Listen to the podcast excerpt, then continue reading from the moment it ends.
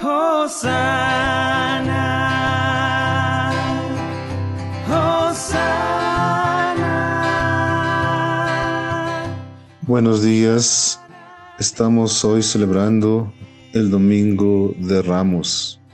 Los saluda el presbítero Hermenegildo Saldaña Taneco, siervo misionero de la Santísima Trinidad desde la misión de San Martín, obispo de Tours, en Iztapalapa, Ciudad de México.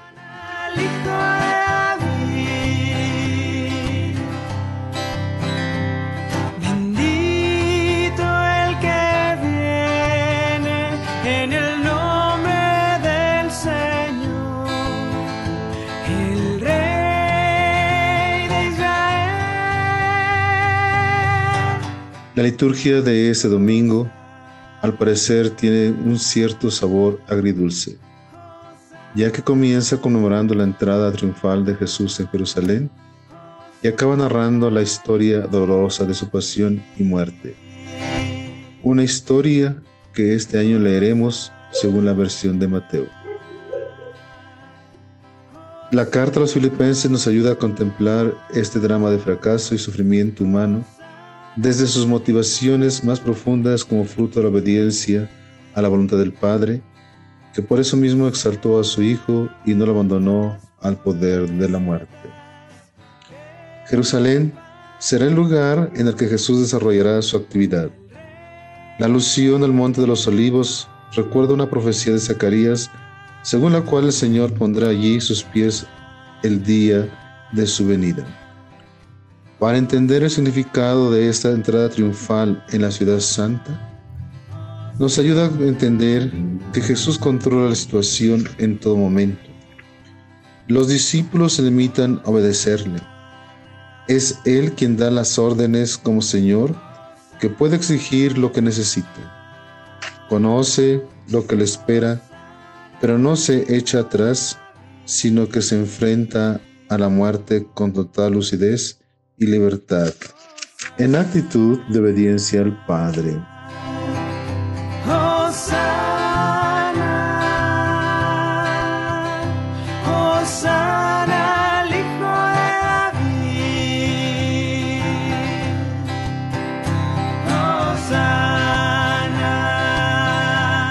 Lo que Jesús hace al entrar en Jerusalén puede ser considerado como un gesto profético, pues trata de comunicar un mensaje mediante una acción simbólica, algo muy frecuente entre los profetas bíblicos. Jesús es el rey que viene, el Mesías esperado, pero su modo de manifestarse no se corresponde con las expectativas de quienes anhelaban la restauración política de la nación israelita. En vez de aparecer montado sobre un caballo, típica cabalgura de guerra, el Señor entra en Jerusalén montado en un burro, ya que no viene para imponer su reino con la violencia o el poder. La entrada de Jesús en Jerusalén suscitó una doble respuesta. Una parte, un gentío muy numeroso acompaña al Señor y lo aclama. Por otro, tanto la procesión que se organiza con ramos y mantos tendidos a lo largo del camino, como los gritos de la multitud. Jesús es aclamado como Rey, como el Hijo de David, como Mesías de Israel, Osana el Hijo de David. Es el mismo efecto que provocó en su día la noticia del nacimiento del niño traída por los magos. Tenemos la gran pregunta, ¿quién es este? La gente sencilla responde que es un profeta, pero la hostilidad de los habitantes de Jerusalén y sobre todo de sus autoridades irá creciendo hasta provocar la muerte de Jesús. Todos sabemos los manipulables que son las masas. La misma gente que- que aclamó al Señor al entrar en Jerusalén, tal vez va a pedir su crucifixión después. Hoy, que también nosotros levantemos nuestros ramos y gritamos, Osana el Hijo de David. Bendito el que viene en el nombre del Señor. Por lo tanto, hay que ir detrás de Jesús, pase lo que pase, y mantener la fidelidad puesta más.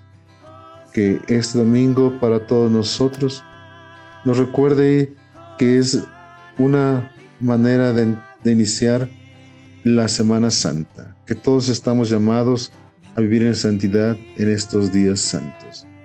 Que no olvidemos que Dios es santo y que nosotros por el bautismo estamos llamados a vivir en esa santidad.